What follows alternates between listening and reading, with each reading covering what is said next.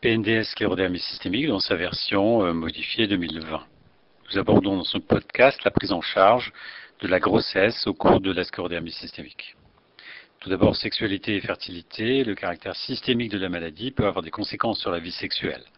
La fatigue, la dépression, le RGO, le changement d'apparence physique peuvent également impacter sur le bien-être psychologique et les relations interpersonnelles. Quand elles tiennent compte de ces facteurs, les données de la littérature suggèrent que la fertilité des femmes avec ou sans sclérodermie est similaire. Les atteintes cardio-respiratoires ou musculaires peuvent limiter la capacité à l'exercice. Les modifications cutanéo-articulaires, l'atteinte vasculaire périphérique sont responsables de limitations fonctionnelles, dyspareunie, ulcération digitale, raideur articulaire. Si un traitement immunosuppresseur est nécessaire pour la sclérodermie pendant la grossesse, seule l'azétioprine est autorisée. Parlons tout d'abord de l'impact de la sclérodermie sur la grossesse.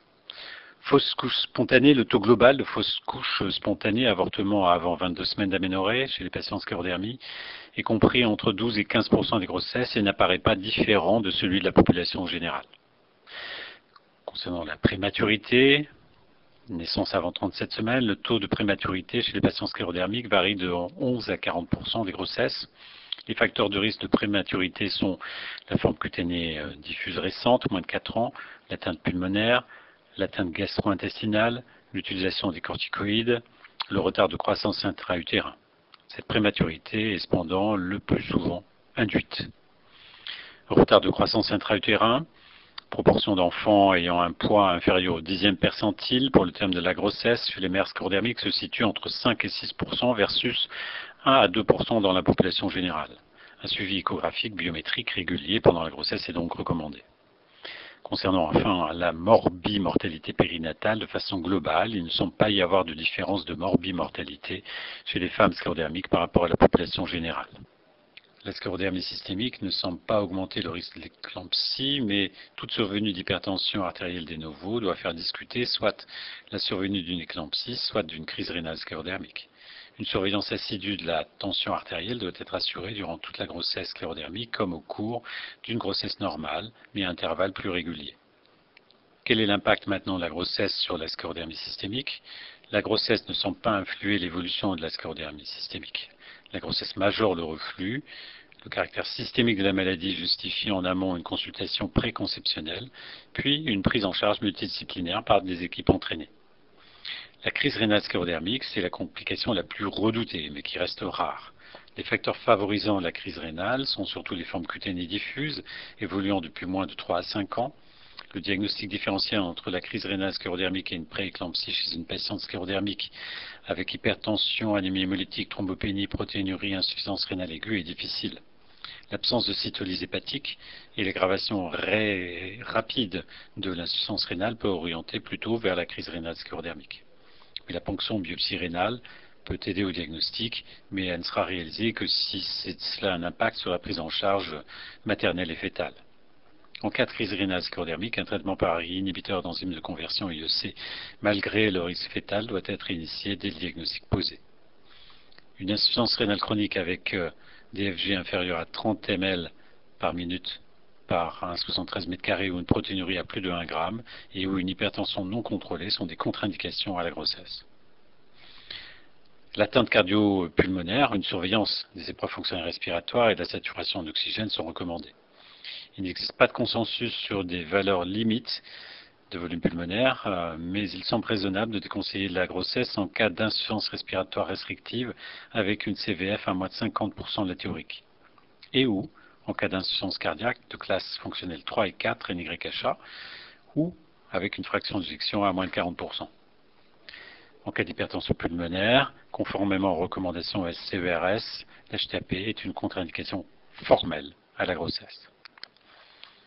Quelle est la prise en charge maintenant pendant la grossesse? Tout d'abord, consultation préconceptionnelle. La programmation d'une grossesse chez une patiente avec sclerodermie doit être envisagée au cours d'une consultation préconceptionnelle. Cette consultation vise en premier lieu à définir des contre-indications à une grossesse, insuffisance respiratoire, cardiaque, rénale, HTAP, forme diffuse édémateuse d'installation récente. Elle permet d'adapter le traitement de fond, arrêt d'un ius et remplacement d'un immunosuppresseur tératogène par des éthioprines, seul immunosuppresseur autorisé pendant la grossesse.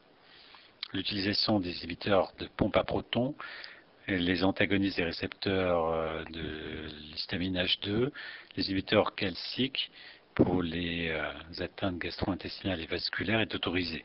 Mettre à jour les vaccinations permet de s'assurer que la patiente est immunisée contre la rubéole. Il est recommandé de supplémenter en acide folique. L'aspirine, quant à elle, à faible dose est autorisée, mais non systématique et dépend de l'atteinte digestive haute. Les corticoïdes oraux sont à éviter autant que possible et ne doivent pas dépasser 10 à 15 mg par jour. Un bilan clinique et paraclinique complet avant le début de la grossesse est souhaitable avec une évaluation cutanée, un bilan cardiopulmonaire de référence, un bilan biologique et immunologique complet avec une fonction thyroïdienne, la recherche de carence vitaminique. Et si cela n'a pas été fait antérieurement, la caractérisation des anticorps antinucléaires et la recherche d'anticorps anti-SSI et d'antiphospholipides. Pendant la grossesse, en plus d'un suivi gynécologique mensuel avec biométrie fétale, Doppler euh, utérin et ombilicaux, il s'agit de rechercher les signes d'évolutivité de la maladie. Elle comprend de façon périodique, au plan clinique de façon mensuelle, l'évaluation de la dyspnée, des signes d'insuffisance cardiaque, l'atteinte cutanée, la pression artérielle, la bandelette urinaire. Et au plan biologique, euh, la créatinémie, protéinurie, transaminase, plaquettes, hémoglobine, voire LDH, aptoglobine, glycémie, et la sérologie toxoplasmose si elle est négative. Au plan échographique, en plus des trois échographies fétales obligatoires 12, 22, 32 semaines d'aménorrhée, on propose de renouveler euh, cet examen de façon plus fréquente, notamment chez les patientes présentant une forme cutanée diffuse ou avec une atteinte systémique ou en cas d'antécédents obstétricaux.